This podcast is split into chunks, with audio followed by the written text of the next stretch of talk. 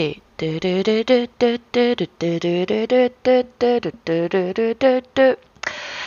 Ja, hallo, meine wunderschönen Damen und Herren, falls uns Herren zuhören, hallo auch an euch aus unserem Ostblock Podcast Studio. Ihr seht super aus wie immer. Wie geht's euch? Gut soweit.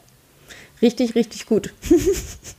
Bin zwar müde wie sonst was, aber ja, doch, ähm, passt soweit. Woche war gut. Bis jetzt ist ja Dienstag. Auf einer Skala von 1 bis 10, wie viel haben Sie schon gearbeitet? 68 Stunden. Was? Ist das illegal? Ich wusste nicht. Mein Meister hat meinen Pass genommen. Oha, oha. Ja. Habt ihr, habt ihr eigentlich, kennt ihr das Phänomen? Also sind eure Eltern, weil sie selber nicht aus Deutschland kommen, nicht auch ein bisschen rassistisch? Alter, safe zu 100 Prozent. Zu 100 Prozent. Ich kann dir eine ganze Stunde liefern an dem, was mein Vater mir über die Jahre an Verschwörungstheorien und vor allem rassologischen Rassologie, ja, das gibt es, das ist Bullshit, und wie viele Dokus er mir darüber geschickt hat und was weiß ich, was für Diskussionen wir hatten, wie sich das über die letzten 15 Jahre verändert hat und wie weit sich die Glaubensansätze verändert haben. Aber da sind wir ja schon beim Thema, weil wir haben heute negative Menschen auf dem Radar. So, und wenn ich an negative Menschen denke, dann kommt mir gleich dieses, dieses Facebook-Wort Minusmensch in den Kopf. Und wer sagt das denn noch heutzutage? Wer sagt das? Welcher? Das ist uncool. Ich finde das einfach absolut uncool. Wer sagt, du bist so ein Minusmensch? Was soll das? das ist sowas von 2010. Ja, ne? Also ich nenne immer so Leute Negative, Nan also Negative Nancy. Negative Nancy? Also Ja. ich, ich nenne, ich sag dann einfach Spast. I don't know. Hurensohn. Nein, jetzt mal Spaß beiseite. Aber ja, Alter, keine Ahnung. Minusmensch, what the fuck? Wer hat sich das Wort überhaupt ausgedacht? Ich glaube, es gab mal so eine Facebook-Seite und da gab es lauter so, so wie heute, so, genau, so wie heute faktastisch so, aber halt auf Minusmensch gepolt. Und wenn ich meine Mutter jetzt so interviewen würde, würde sie mir einfach nur das Wort, das sind Vampire, das sind Energieräuber, das wird sie mir um die Ohren. Ja, hat man im Leben. keine Ahnung, so wie jeder geht ja unterschiedlich damit um. So manche lassen sich ja mega davon anstecken und sind dann so richtig so, ja, mein Leben ist komplett scheiße und ich weiß nicht, was ich mit mir anfangen soll. Manche sind einfach wie auf LSD und scheißen drauf und hüpfen durch ihr Zimmer mit einer Kugel Eiscreme. I don't know, wie, wie ist es bei euch so? Wie geht ihr damit um? Wie geht ihr mit Hate um? Wie geht ihr mit negativen Leuten um? Wie geht ihr mit Leuten um, die, die euch die Stimmung versauen? Whatever. Mm, Ich finde, das ist mit so negativen Menschen unterschiedlich. Ich meine, so weit es geht, natürlich nichts mit denen zu tun haben und deren Negativität nicht an dich ranlassen, weil wenn sich jetzt so eine Karen meint, im Lidl oder was weiß ich, im Einkaufszentrum aufzuregen, dann kann ich mich gern hi- hinten dran an der Kasse mit aufregen und denken, bah, denen geht's echt zu gut. Ne?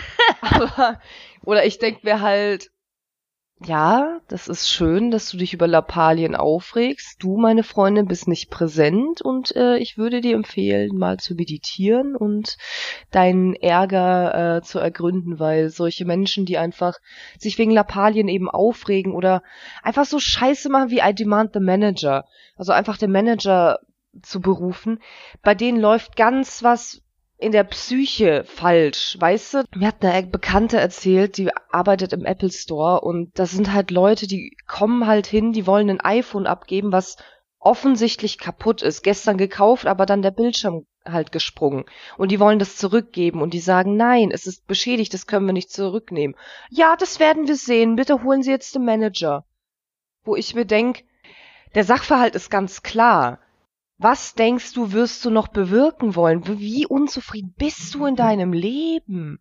Das sind die Leute, die leben nach dem Prinzip, ja, probieren kann man es mal so. Probieren. Wir haben ja Rechte hier. Wir leben ja in Deutschland. Wir haben Rechte. Wir, die erkämpfen wir uns jetzt. Komm, Herbert, komm. Wir gehen da jetzt rein. Und dann sage ich der Tante, Was für Rechte?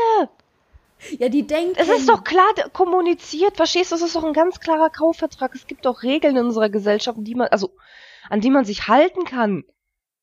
Na, und die denken sich halt, okay, es gibt diese Regeln, ich nehme sie in und schmeiße sie in den Müll und benehme mich wie die Wald im, wie die Axt im Wald, nicht die Wald im Axt. Wie die Wald in der Axt. Alter, ohne Scheiß. Embrace the wood in the axe. Ich habe jetzt äh, überhaupt nichts verstanden, weil ich kann ja auch keine Sprichworte. Ich weiß überhaupt nicht, wie ihr das hier so gut stemmen könnt. Aber mein Lieblingsausdruck im Deutschen ist immer noch, ja, benimm die doch hier jetzt nicht wie Nachbars Lumpi. Niemand weiß, was ist... Ich habe mich meine ganze Kindheit gefragt, was zur Hölle und wer ist Nachbars Lumpi und wie sieht er aus? Wie stellt ihr euch Nachbars Lumpi vor? Weil ich, ich habe ein, ein Staubknäuel, ein sich bewegendes Staubknäuel vor mir, ungefähr in der Größe von, ich würde mal sagen, einem Football, was so quirlig hin und her springt und die ganze Zeit Terror und Chaos verbreitet. Das ist Nachbars Lumpi. ich hatte lila Spaghetti-Monster im Kopf, aber mit gelben Glubschaugen. Aber was, ich habe das noch nie in meinem ganzen Leben gehört. Benimm dich nicht wie Nachbars Lumpi.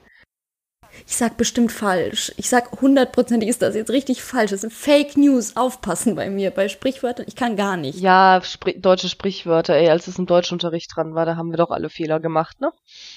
Es kam nie im Deutschunterricht, habe ich so das Gefühl gehabt. Und das Problem war, wir osteuropäischen Kinder, wir haben osteuropäische Eltern, die sowas gar nicht verwenden. Ja, also die benutzen ihre eigenen Sprichwörter. Genau. Ja, aber die sind dann so eher so halb halb manchmal. Und ja, genau. Nur Polnisch, ja, ja. Die polnischen kann ich gut. So ein paar, die sitzen. Aber im Deutschen sitzt gar nichts, niente. So, und dann kommen wir wieder zu Negativ-Leuten. Dann gibt es so Negativ-Lehrer, die dann sagen, wie, du kennst es nicht, das muss man aber können. Alter, ich fick sowas. Ohne Witz. Das ist auch ein Mensch, der einfach nicht verstanden hat, dass es Mitmenschen gibt, so irgendwie, und dass die auch irgendwie respektiert werden können und dass man nachdenken kann, wie man diese behandeln werden. So. Ich stelle mir dann immer so mit meinen Zöpfchen vor, ne? Man, man hatte ja auch immer schöne Frisuren, schöne Klamotten und du sitzt dann in so in deiner, in deiner Schulbank und guckst so ganz süß und denkst dir so, Blah. Ja, Digga, ohne Scheiß. Vor allem, ich denk mir dann so, ja, du Spacko, was bringt mir dein scheiß Sprichwort, wenn mein Leben so oder so scheiße ist? Dann brauche ich dann doch dein scheiß Sprichwort. What the fuck willst du von mir? Ich google, ich google immer, woher sie kommen, weil es mich so interessiert. Sowas wie, da wird ja der Hund in der Pfanne verrückt. Ja, wer hat sich denn der, wer hat sich denn den Scheiß ausgedacht? Können wir, können wir mal darüber reden? Hat jemand einen fucking Hund irgendwo in eine Pfanne getan und hat dann keine Ahnung, irgendwas gemacht. So, und hat sich gewundert, hat geguckt, dass er verrückt wird. Ja, und hat, und hat dann geguckt, so, wird dieser Hund jetzt verrückt, wenn ich das mache, oder wird er nicht verrückt? wenn Sie es erfahren wollen, bleiben Sie dran. Nach einer kurzen Werbepause geht's weiter. Nee, nee, Mann, ich muss euch wirklich gestehen, es ist mir ultra unangenehm, aber ich weiß es nicht mehr. Also, das sind auch so Sachen, die kann man mal wissen, aber das bleibt nicht lang im Kopf, weil Business ruft. Aber zurück mal zu den, zu den Negativmenschen. Also, meine Meinung oder bei mir war es so, ich hatte echt Probleme und Herausforderungen ist zu lernen, mich von solchen Personen abzuschotten, weil ich ein sehr adaptiver Mensch bin. Adaptiv für alle jüngeren Zuhörer, das ist, wenn man die Emotionen und die Umgebungsschwankungen äh, des jeweiligen Umfelds ähm, sehr stark wahrnimmt und sehr stark in sich fühlt, aufnimmt und dann eben auch so empfindet. Und man kann nichts dagegen tun. So, und Bei weiteren Fragen bitte an Lexikon Ina. An Lexikon Ina. So, ich habe ich hab mehrere Berufe, unter anderem Personalvermittlung, Sachverständigung etc. etc. etc. Ja, und bei Risiken und Nebenwirkungen fragen Sie Ina oder nicht die Apotheke. und wenn Sie wissen wollen, was das beste Würstchen ist, dann fragen Sie W. Ina. Wiener. oh, Ina, du bist so, oh, du bist so alt. ich bin halt gut drauf, das bin ich. So. Okay, Boomer. Ah, gut. Genau, und das war echt ein Kampf von der Pubertät an, wo ich das noch nicht so richtig realisiert habe, bis jetzt, ähm, wo ich wirklich sagen muss, negative Menschen, nee, ich bin nicht der Mülleimer von Menschen, ich habe da keine Lust drauf, du kannst dich gern mit mir unterhalten, wenn du lösungsorientiert bist und wenn du echt daran interessiert bist, für dich einen Schritt weiterzukommen, aber ansonsten braucht man uns auch echt nicht zu unterhalten. Und da muss ich wieder sagen, ähm, diese Grundintention, was ich von zu Hause aber mitbekommen habe, ist ja, denke immer positiv, denke immer weiter, immer einen Schritt weiter, aber dieses Besorgte war so richtig bei meinen Eltern da. Ich weiß nicht, ich weiß nicht, die waren über alles besorgt. Das war so eine Grundstimmung von Besorgnis. So, ich war nicht mal ein krasses Kind bei mir. Ich habe nie mit einem Fußball eine Scheibe eingeschlagen. Ich wurde nie von der Polizei zu, nach Hause gebracht. Ich habe äh, keine Alkoholexzesse gehabt. Mich hat man nicht irgendwo finden müssen, sonst was nachts irgendwo abholen müssen. Und es war trotzdem alles besorgniserregend, was ich krasses gemacht habe. Es war alles so krass. Aber auch irgendwie so typisch. Äh, also ich weiß nicht, ich glaube bei den, bei, bei, bei manchen mehr, bei, bei anderen weniger, aber das ist so ein typisches Elternding. Ich würde es nicht mal auf na, wobei ich glaube, Ostblock-Eltern sind da schon krasser vor allem, ich war ja auch neulich bei meiner Mutter. Das ist zum Beispiel ein perfektes Beispiel dafür. Zum Beispiel ein perfektes Beispiel. Ich kann Deutsch, danke. ich war mit dem Auto dort und dann meinte sie so zu mir, als ich dann nach Hause gefahren bin, ja, aber fährst du bitte 80, nicht schneller, okay? ich so, ja, safe fahre ich über die Autobahn jetzt mit 80. Ich kenne die Bilder, wo der Tacho so abgeklebt ist. ja, Mann. Ja, Mann. Mein Vater auch immer auf, auf der Autobahn mit die Polo. Du fährst nicht schneller als 80, bitte, Katharina. Ja, safe. ah, ist halt echt so. Ja, ich brauche gar nichts sagen. Meine Mutter äh, ruft sich Ina an die Seite und geht mit ihr spazieren, weil sie besorgt ist, dass ich rauche. Meine Mutter ist, äh, ja, kontrollübergreifend, äh, Kontrolle und grenzübergreifend mit ihrer Sorge, muss ich ehrlich sagen. Also ja, sogar so sehr, dass wenn sie sich heutzutage noch Sorgen macht, dass ich teilweise echt aggressiv werde dabei. Also es kann einfach sein, dass sie sich Sorgen macht, ich sie plötzlich anschreie, weil ich mir denke so, boah, hör auf dir Sorgen zu machen, ich habe selber so arsch viel Sorgen und wenn du dir jetzt noch zusätzlich Sorgen machst, mache ich mir Sorgen, dass du dir Sorgen machst und ich mache mir zusätzlich Sorgen, dass ich mir Sorgen mache, dass du dir Sorgen machst, dass boah, hör auf damit. Und dann sagt sie, ja, aber ich liebe dich nur. Und dann sage ich, ja, dann hör auf mich zu lieben, ey, bitte. Sorry, das war gerade schon fast krass geiler Double-Time-Rap von äh, Marie. Props. Ähm, ja, ich, ich würde auch, ich auch sagen, du, ähm, äh, es würde mir einfach nur helfen, wenn ihr mal an mich glaubt. So, also ich finde, es kommt auch immer so phasenweise. Am Anfang denke ich mir, okay, ich glaube jetzt an mich, ich habe da was vor und ich erzähle es denen. Und dann erzählst du es und dann kommen so die ersten Stirnfaltenzweifel. So. Und dann denkst du dir so, ja, okay, aber ich manage das schon. Die, die, die machen sich halt nur Sorgen, weil ich ihr Kind bin. So. Und dann kommt das alles in so eine Fragerei. Und diese Fragerei ist so eine Abwärtsspirale.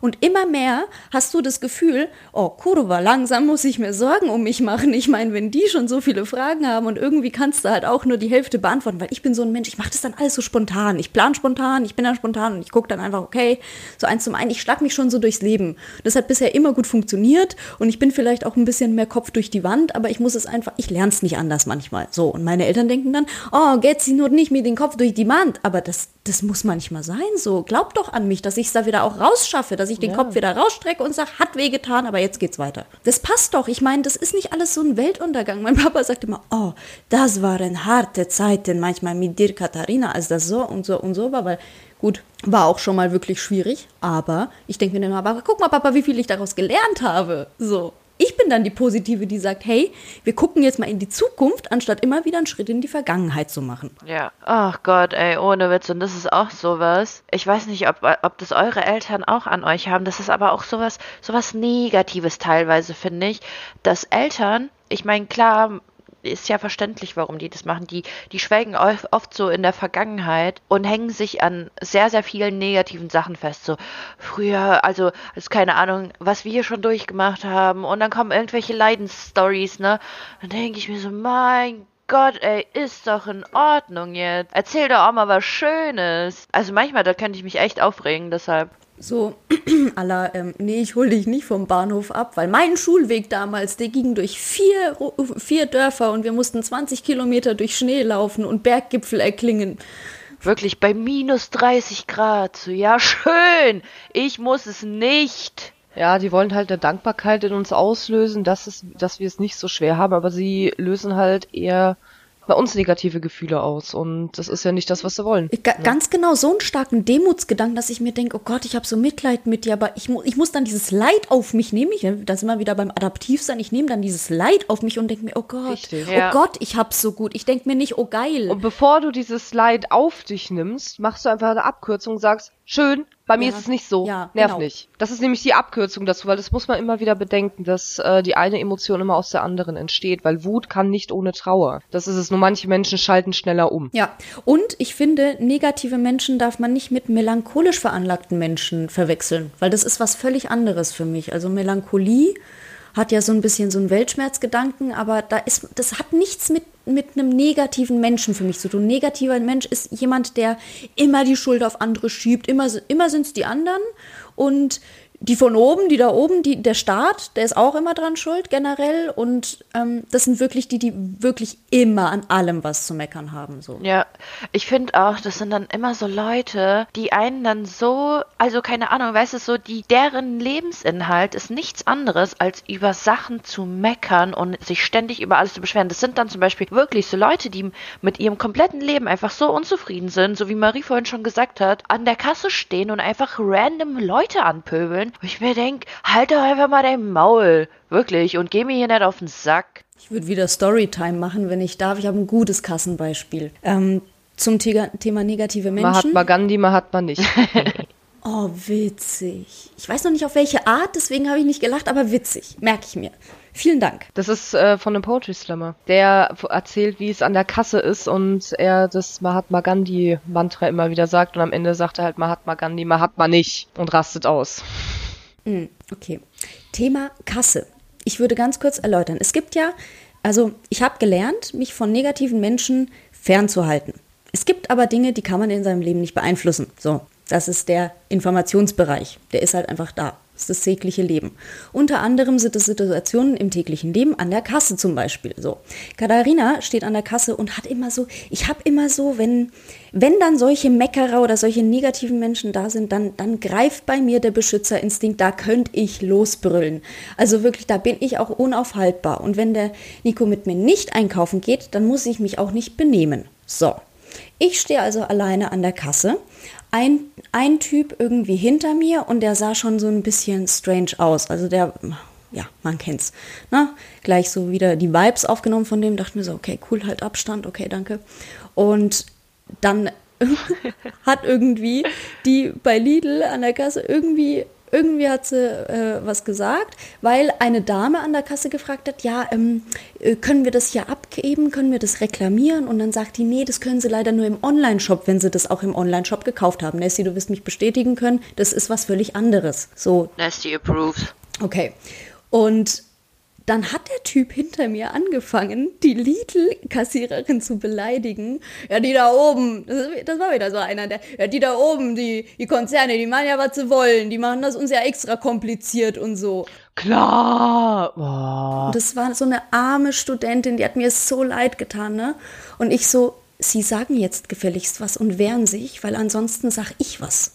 Und dann hat das arme Mädel nichts gesagt und hat mich angeguckt. Und der hat immer nur weitergemacht und dann habe ich mich nur umgedreht und habe gesagt, entschuldigen Sie bitte mal, Sie sind nicht an der Kasse, die es interessiert. Fucking savage, ja, Mann. Wow, Ina haut halt echt manchmal raus. Du erzählst mir halt auch immer. Ähm, Ina hat mich irgendwann zum Schwimmen gebracht, ne? Und es gibt so Leute, ja. Ich spreche euch alle an, die im Sch Hallenschwimmbad ihren Schwimmsport machen. Ich betone Sport. Nicht zu sechs in einer Reihe quer durcheinander schwimmen, um alle anderen aufzuhalten. Ina ist die Heldin, die zu Bademeister geht, das dahin zeigt und fragt, wie ist die Handhabe. Ja, ich bin da, ich bin da schon fast auf dem Bademeisterposten. Ich schwöre euch, das wird mein 450 Euro Gangster-Nebenjob. Einfach Bademeister sein, Badeaufsicht, damit es mal richtig läuft im Sandermare, ja? Würzburg, geht raus an Würzburg. Kriegt euch in den Griff. Ansonsten komme ich. So, und das an der Kasse, ja, da, dazu mal zurückzukommen, das ist eh so eine hektische Nummer. Da, da, da fließt es, die Li- Lidl ist ja auch so konzipiert, dass du an der Kasse eigentlich in, mit dem Barcode-Scanner, das scannt von allen Seiten, mehr oder minder, und du musst einfach nur wum, bum, bum, bum. Und das geht in einer Schnelligkeit, da komme ich sonst nicht hinterher, dann stresst mich dieser Dude von hinten. Ich meine, was erwartet ihr? Ja, da bist du aber selber zu einem, du bist ja fast schon selber negativ geworden, nur um ihn abzuwehren, weil du hast dich ja auf seine Vibes runtergelassen, fast schon. Ganz genau, und darauf wollte ich raus. eigentlich, aber es ist eigentlich das Perfekteste, was du hättest in dem Moment machen können, klar. Weil sich hinstellen zu so Menschen und sagen, entschuldigen Sie bitte, aber leider ist es nicht der Ort und die Gelegenheit, so etwas zu diskutieren. Sie belästigen hier gerade andere Menschen. Der wird das nicht checken, der wird da so, der wird sich da nur befeuert fühlen. Der, der hat da eine Wand, das kommt gar nicht durch, was ich da sagen würde. Der wird, das ist nicht, der brauchte ganz klare, präzise Angaben. So. Wie im Geschäftsleben. Und das ist der Grund, warum ich Menschen hasse. Aber das war ein schönes Beispiel dafür, so wie geht man mit sowas um. Weil so, es gibt nämlich kein, keine Ahnung, es gibt kein Live, Love, Love. Rezept, wo man einfach äh, durch das Leben geht und sich denkt, so, ja, mh, hm, ich gehe jetzt so und so damit um. Erstens ist immer eine individuelle Situation, so, es gibt zehntausend unterschiedliche negative Leute, wirklich hunderttausend Millionen, whatever. Und die gehen die auf ihre eigene Art und Weise auf den Keks. Und dann musst du halt auch eine eigene Art und Weise entwickeln, um damit umzugehen. Aber sowas ist zum Beispiel auch voll meine Art. So würde ich zum Beispiel auch damit umgehen. Ja, du bist ja eh so gerade raus. Also ich, ich kann das nur in so Momenten, wo es wirklich mich hier um Gerechtigkeit geht und dieses arme, arme Mädchen. Hm. Ja, so Gerechtigkeitsmomenten, da ist man halt schnell mal stärker für jemanden anderes. Ne? Ja, aber wenn man mal die Kehrseite betrachtet, ähm, weil, weil du gesagt hast, ja, manchmal, manchmal kann man auch gar nichts positiv sehen, manchmal ist auch einfach Kacke, so, gehe ich mit dir konform. Die Kehrseite der Medaille ist, wenn man nur positiv denkt und ich habe mich auch sehr damit beschäftigt. Das kommt man ja ganz konform, wenn man mit Persönlichkeitsentwicklung zu tun hat, Psychologie und so weiter.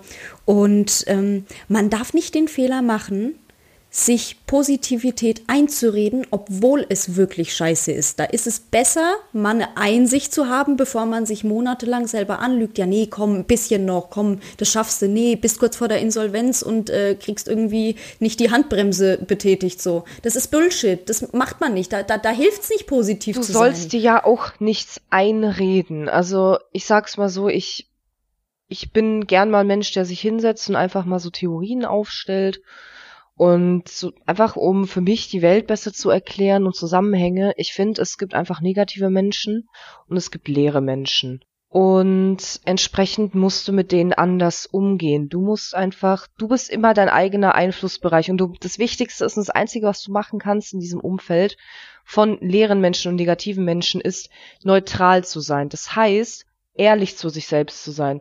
Weder dich aufzupuschen, zu sagen, hey, es ist doch alles noch toll, es klappt noch alles, wenn ich jetzt noch ganz viel arbeite, dann wird es, ne, nein, das, das funktioniert nicht. Du musst doch manchmal in dich reinhören, einfach das Allerwichtigste in der Welt ist, was kein Mensch wahrscheinlich in seinem Leben in seiner Lebzeit meistern wird, ist präsent zu sein.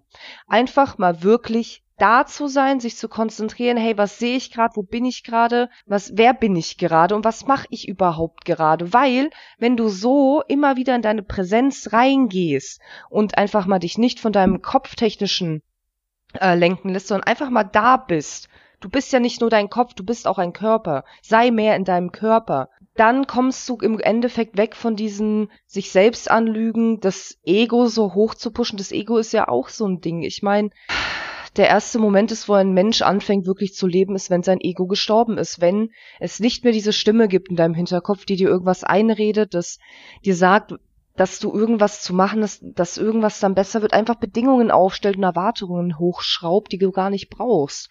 Und das ist es. Leere Menschen sind einfach so Menschen, die denken, ja, wenn ich jetzt keine Ahnung eine Dior-Brille hab und was weiß ich was für Klamotten, dann habe ich's geschafft, dann bin ich was. Dann habe ich, dann kann ich mich füllen. Aber das ist, das wird immer so weitergehen. Das ist in einem Teufelskreis. Genauso negative Menschen. Sie werden sich immer auf das über das Negative aufregen und dementsprechend niemals Positivität anziehen oder jemals einen Blick auf das Positive erhaschen können, weil wenn ich mich über die da oben aufrege, dann bemerke ich doch gar nicht das verschüchterte Mädchen, was mich gerade ansieht und kann gar nicht reagieren und belästige Menschen. Das ist nämlich das Grundproblem von der Menschheit und wir gehören alle ausgerottet. So, ciao. Un Unzufriedenheit merke ich da auch, ne? Viel. Also so Meckerer oder so negative Menschen sind einfach unzufrieden mit sich selbst und versuchen dann alles auf, auf das auf das Umfeld abzuwälzen. Aber nach außen, der Blick sollte nach innen gewendet werden und nicht immer nur nach außen, nicht das Umfeld. Klar, das Umfeld ist wichtig, weil ganz ehrlich, wenn du in einer verdreckten Wohnung lebst, wo alles voll gemüllt ist und die Wäsche nicht gemacht und was weiß ich was. Klar, kannst du mir nicht sagen, dass du kein depressiver Mensch bist und es dir absolut psychisch gesund und gut geht. Sorry, nein, dein Umfeld macht auch dein Hirn aus. Ja, Ich merke das auch jedes Mal, wenn, wenn so Leute, also ich habe ja mega so, mega oft so Leute an der Kasse, die wirklich, die meckern dann wirklich aus dem Nichts und dann labern die auch noch so einen Müll, wo du dir einfach nur so denkst, so, okay, auf einer Skala von 1 bis 10, wie fucking unzufrieden bist du gerade mit deinem Leben und mit dir selbst, dass du das an einer Kassiererin im Lidl auslassen musst. Was ist los mit dir? So, was ist denn los? Ja, und noch gar nicht das Beste erzählt. Der ist dann halt wirklich, ich bin dann mit dem Auto abgedüst, dachte mir halt nichts. Und der läuft wie so ein Wiesel, Alter, aus dem Lidl raus. Wieso, wisst ihr, so die Beine hoch und die Hände so angewinkelt mit seiner, ich weiß gar nicht, was der gekauft hat, irgendwie einen Sack Orangen und das war's. weiß ich nicht. Also kann ich nichts mit anfangen. So kann ich jetzt aber auch nicht mehr bewerten. Ähm, ist mal was anderes zu unserer Rubrik. Da, drei Dinge, die. Drei negative Sätze eurer Eltern. Oder drei Dinge, die, also drei negative Eigenschaften eurer Eltern, liebevoll gemeint. Ich gebe ein Beispiel.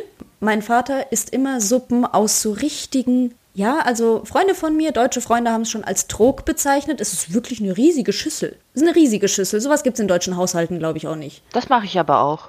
Ja, ja, wir haben auch solche fetten Borschschüsseln, die so, keine Ahnung, so drei Hände fassen. So rot-weiß, äh, mit rot-weißem Keramik bemalt am besten noch, ne? Mit Bauern drauf. Mhm, mh. Auf jeden Fall. Äh, meine Mutter war früher auch sehr unfair, was ähm, Klassennoten und Klassenarbeiten und sowas äh, anging. Selbst wenn ich die beste Note in der Klasse hatte, es aber eine 2 plus war, hieß es, warum keine 1? Anastasia, du kannst das besser. Okay, danke. Tschüss. Wenn hier irgendwelche Leute zuhören, wenn hier Eltern zuhören, macht das nicht mit euren Kindern. So, schiebt euren Kindern keine Sachen in den Arsch, aber lobt sie mal ab und zu und sprecht denen mal ein, bisschen, ich weiß nicht, ein bisschen Mut zu, sagt, dass ihr das gut findet, was sie machen und fucking nochmal liebt eure Kinder so, die fühlen sich sonst allein. Noch eins. Das ist jetzt eher was, was was Lustigeres. Meine Mutter, wenn sie getrunken hat, ähm, ich weiß nicht, wie sich das, wie sich der so Lautstärkepegel bei euren Eltern ändert, aber bei meiner Mutter geht das einfach von 0 auf 2000. Meine Mutter schreit dann nur noch. Und also wirklich so, du kannst ihr einen Schluck Bier geben und auf einmal schreit die Olle dir komplett das Haus zusammen. Und dann denke ich mir immer so, okay, könnte ich jetzt nicht mitleben, brauche ich nicht jeden Tag. So, das, das, das nervt mich schon oft. Ja gut, ist ja auch Gott sei Dank nicht jeden Tag. Ja. Mama, nichts gegen dich, aber ich bin schon froh, dass ich ausgezogen bin. Ich liebe dich. ja, äh, pff, jetzt fällt mir irgendwie auf die Schnelle nichts ein. Habt ihr was? Doch, meine Mutter, also um das Ganze jetzt abzuschließen, meine Mutter schmeißt einfach nie Sachen weg. Die hortet wirklich alles. Ja, so, dann guckst du dir ich. das an. Das ist eine Sache von vor ja. 20 Jahren und dann denkst du dir so, warum liegt das noch hier?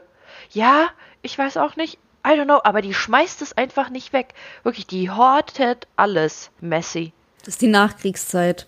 Nee, das ist die Nachkriegszeit. Die, also meine Eltern haben das auch, meine Mama vor allem, die hat auf, auf Reha hat sie sich immer ähm, abends noch, ähm, anstatt äh, noch eine zweite Portion oder irgendwie großartig ein Abendessen zu essen, hat sie sich immer aufs Zimmer mitgenommen. Und jetzt, passt auf, falls sie abends bis nachts oder frühs Hunger bekommt, weil sie nicht mit leerem Magen einschlafen konnte. Und dann hat sie aber nie was gegessen, weil sie nie Hunger hatte. Und dann waren einfach Massen, massig von Essen und, und allem drum und dran und Obst und alles war in ihren Schränken voll. Und dann hat sie mir sogar was mitgegeben. So, das ist, ähm, ich muss zugeben, teilweise, wenn ich jetzt so Zucker oder Honig im Restaurant. Ich wollte gerade sagen, Zucker, Honig und Marmeladenpäckchen. Ja. Schau. Ich, ich kann damit, was weiß ich, wie viele Leute versorgen. Oder so kleine Butterpäckchen aus dem Hotel. Weißt du, sobald meine Mutter zwei Wochen im irgendwo war, habe ich aus diesem Land Butterpäckchen dabei, Marmelade und ja. Honig. Kennt ihr das auch, wenn bei, wenn bei Weiß, äh, Weißwürsten oder so diese Senfpäckchen dabei sind? Man hat eigentlich eigenen Senf ja, da klar. und dann hebt man die trotzdem auf oder halt ja. bei, bei Brezeln oder so, diese, dieses Salz, man, man wickelt das wieder ein, tut das in den Schrank und benutzt das dann beim nächsten Mal Brezel machen. Das ist so geil. Ohne Scheiß und zu Hause als Kind dachtest du dir immer, ich werde es anders machen und nein. nein. Ohne Witz. Ich sag, also dazu, dazu hätte ich tatsächlich eine Story. Ähm, ich bin ja mit 17 mit meinem ersten Freund zusammengezogen und der hat mir echt äh, bisschen ja, ich sag's mal so, wenn jeder Mensch in einer Filterblase lebt, dann hat er meine komplett zerplatzt. Ich bin in dieser Filterblase, ich war in dieser Filterblase geleben, gelebt, wenn du was zu essen kaufst. Das ist echt später. Sorry. Was? Was? Geleben. Hab ich das richtig gesagt? Geleben. Senfee. Auf jeden Fall, ich, ich habe diese, diese Filterblase geplatzt bekommen, okay? Und zwar. Und zwar, ja, ich will reden, ich versuch's, aber mein Hirn schaltet sich langsam aus. Ah, schnell! Auf Marie, jeden Fall. Man sagt nicht so. Egal, erzähl jetzt, was du sagen willst. Kennt ihr das, wenn du was gekauft hast, wenn du dir ein Leberkäsebrötchen kaufst, wenn du das überhaupt schon durftest, dann darf, durftest du es nicht wegschmeißen. Du musstest es bis zum Ende essen. Heißt, du hast es noch drei, vier Stunden mitgeschleppt, dass du es zu Hause noch essen kannst. So, mein Ex-Freund kam aus einer ja, ich sag's wie es ist, aus einer reicheren deutschen Familie und der kauft sich einen Döner, beißt dreimal rein und will den wegschmeißen und ich so, bist du behindert? Ich habe ihn mitten in, in der Stadt komplett zusammengeschrien, ob er denn des Geistes ist, diesen Döner wegzuschmeißen, ne? Hab gesagt, ich nimm den noch mit, was weiß ich was alles. Das ging für mich absolut nicht klar, dass du einfach Essen wegschmeißt. Die hat auch einfach gesagt, nein. Ich wusste gar nicht, dass das so, so Ja. weißt du, meine Moral hat mir gesagt, das geht gar nicht, das darf Ja. man nicht. Mhm. Ich habe ich hab zum Beispiel auch selten Essen, ja, ich habe selten Essen schimmeln sehen bei uns zu Hause. Wir haben immer alles verkonsumiert. Bei uns ist es wirklich, für mich war es echt Neuland, als ich im, im Studentendasein so diesen Single-Haushalt managen musste, weil da ist oft was verkommen. Ja, safe. Ich meine, das passiert, wenn, vor allem wenn du alleine, ich finde, wenn man alleine ist, ist es auch richtig schwierig. So, weißt du, du willst jetzt nicht für dich alleine komplett kochen. So, weißt du, so dieser Aufwand für eine Person. Und dann so, ja, musst dir halt so eine gewisse, so eine Portion machen, weil das wird ja eh schlecht. Wenn du, wenn du irgendwie so viel kochst, das wird dann schlecht. Das ist echt ein Struggle, wenn man alleine wohnt. Man isst dann immer nach Ablaufdatum, habe ich gesagt. Ja. Ich empfehle in den WGs zu leben, ey, weil dann kannst du einfach eine dicke Pfanne kochen und dann isst einfach jeder was davon. Wenn du nochmal was willst, dann ist es weg. Marie, ich schreie Menschen bei Lidl an der Kasse an, wenn ich der Meinung bin, sie haben ihre Grenze überschritten. Meinst du wirklich, ich bin ein gutes WG-Mitglied? Würde, ich, würde ich eine WG bereichern? Nein. Naja, sie wäre immer aufgeräumt und es wäre sehr fair dort. Und du wärst die Diktatorin der WG. Also dir wird's Ja. gut gehen. Aber du würdest auch nichts gegen Ina machen, so weißt du, wie ich meine? Alter, safe. Ich würde ich würd einfach so, ich würde ihre 1,50 nehmen, würde sie hochheben, aus der Wohnung rausstellen und die Ja, Tür okay, zumachen. Okay, okay. Okay, du hast halt die Balls. Aber das wäre halt, das wäre echt, wenn wir drei, also es wäre was komplett komisches, wenn wir drei zusammenleben würden. Alter, Leute, ohne Witz, ich, ich könnte das niemals. So, wenn, und ich glaube, ihr könntet das auch nicht. Nee. Und ich könnte aber auch nicht, also einzeln mit Nasty wäre es nochmal anders und einzeln mit Marie wäre es aber auch nochmal anders. So, es wäre alles immer anders und ihr unter euch wärt auch nochmal anders. Es wäre immer ein anderer Vibe. Also ich sag's so. Es wäre für mich immer gleich. Ich habe zwei Regeln. Geht nicht in mein Zimmer, weil da ist eh Chaos. Das wollt ihr nicht sehen. Zweitens, ich koche immer viel zu viel. Esst. Ja, nee, da bin ich schon, da bin ich schon, bin ich schon pingeliger, aber Ich nicht. Mir ist das alles so Wayne. Ich glaube, das größte Problem hättet ihr mit mir, nicht ihr, ich Ja. mit euch. ja, ich glaube auch. Jetzt mal so ehrlich. Dann, dann sind wir uns ja einig, Ina, dann sind wir uns ja einig. Mein, mein penibler Durst würde nicht gestillt werden und fett würde ich auch noch werden. Stimmt. Nee, Marie, wir sind kein gutes Team. Wir sind kein gutes Team. Out. Ach komm schon. Ich mache jeden Tag Bananenshakes mit Vanilleeis. Jo, da wirst du ja fett wie eine Kuh. Ja, Nessie, du hast ja schon den Nasenring. Passt doch. Oh. Ja, okay, der war gut. Okay. Maria, hast du noch eine Eigenschaft? Weil ich würde gerne ergänzen, weil ich habe was in Symbiose. Meine, meine Eltern reagieren da in Symbiose. Symbiose. Definition Symbiose für alle jungen Zuhörer. Sag mal, Ina, kannst du mal aufhören, einen auf der Guide der jungen Zuhörer zu machen? Was ist denn das? Ich würde mich als junger. Zuhörer, würde ich beim ersten Mal ausschalten und mir denken, ciao, Boomer. Lasst Ina das Lexikon sprechen. Ja, okay. Also, ähm, meine Eltern haben sich sozusagen gefunden. In der Erziehung war es ungefähr so, meine Mutter war sehr diszipliniert und hat diese Disziplin an mich weitergeben wollen. Das war manchmal zu krass, weil ich habe immer noch die Wörter noch ein bisschen in meinem Kopf. noch ein bisschen, Katharina. Wir machen ein bisschen üben, noch ein bisschen und noch einmal. Und das hat sich bei mir eingeprägt. Auf der anderen Seite, mein Vater, der der hat mich einfach nur lieb haben wollen. Der kam dann immer, also für die Erklärung, mein Papa hat immer auf mich aufgepasst, weil der hat nicht mehr gearbeitet, seitdem ich ein halbes Jahr alt bin. Meine Mama dafür war dann die, die das Einkommen nach Hause gebracht hat. Und dies hingehend war Mama manchmal beschäftigt. Papa hat auf mich aufgepasst und Papa hätte üben sollen. Papa hätte Hausaufgaben mit mir ein bisschen begutachten sollen. Aber Papa hatte auch ein Tonstudio und wollte auch vielleicht ein bisschen Nickerchen abends machen oder nachmittags. Und dann hat er immer gesagt nach dem Nickerchen, komm Katharina, wir üben jetzt. Und Katharina so, nö, okay. Aber wir sagen der Mama, du hast, ne? Ich so, ja, ja. Ja. Und irgendwann war es so, so tricky. Äh, Mama, ich hab dich lieb. Und wir hatten das Thema schon, also ich habe schon gebeichtet, sie weiß das auch alles. Irgendwann mal haben wir das Ganze so professionalisiert, dass wir sogar abgesprochen, okay, welche Stücke so und welche Frequenzen haben wir geübt und so. Ja, ja, ja, ja. Also es gab nicht falsch verstehen, ich war jetzt nicht so ein Opfer, was nicht geübt hat und die Eltern irgendwie Musikschule umsonst immer ein Tausender bezahlt haben im Jahr, aber ähm, also meine, nee, meine Eltern sind Musiker und da muss ich wirklich sagen, da hatte ich eine Begabung, da musste nicht viel üben an sich. Außerdem war dann Mama an den anderen Tagen da und das wird halt einfach aufgeholt mit noch ein bisschen. ah, ich sehe schon, ich sehe schon. Mama Cecilia hat die Hosen an. Ja, ja. Da war nix hier mit Schnickschnack machen, ne? Ich bin auch wirklich der Meinung, ich bin, was so meine, mein Damenhaftes, woher ich das immer hab, so dieses äh und i und i und etepetete und was ihr immer so an mir, an mir ein bisschen belächelt, aber auch bestimmt süß findet. Ähm, Plot Twist hast du von deinem Vater. War nur ein Witz. War nur ein Janosch heißt eigentlich Jana. Wer ist Jana? Janosch. So. Janosch ist weiblich. Ich war jetzt auch so gerade so, habe ich irgendwas Falsches gesagt? Leute, ey. Ihr macht mich fertig. Aber das sind so drei, also ich würde sagen, liebevoll negative Eigenschaften. Die haben alle auch ihr, ihr Gutes, außer mein Vater mit den Schüsseln. Ähm, das, hat, das ist einfach nur eine neutrale Begebenheit. Das ist so. Das ist bei, bei osteuropäischen Vätern ist es, glaube ich, auch so. Es gibt keine kleinen Teller. Der, der, der Mann, das ist wirklich patriarchisch, oder? So, der Mann kriegt immer einen größeren Teller, so ein bisschen. Auch die größere Portion immer noch. Bei Oma ist das so. Ja. Der kriegt auf mhm. einmal so fünf Klöße. Ich, so, ich will vielleicht auch fünf Klöße, dafür weniger Fleisch. Warum fragt man mich nicht? Ich würde mein Gericht gerne individualisieren, Omi. Ja, ohne Witz, ich gucke ich guck da auch meistens so die Leute an, also vor allem männliche Wesen, wenn äh, es dann ums Essen geht und dann tun die sich mehr drauf und mir dann auf dem Teller so die Hälfte oder so. Und ich denke mir so, sehe ich so aus, als würde ich jetzt nur diese Hälfte essen wollen?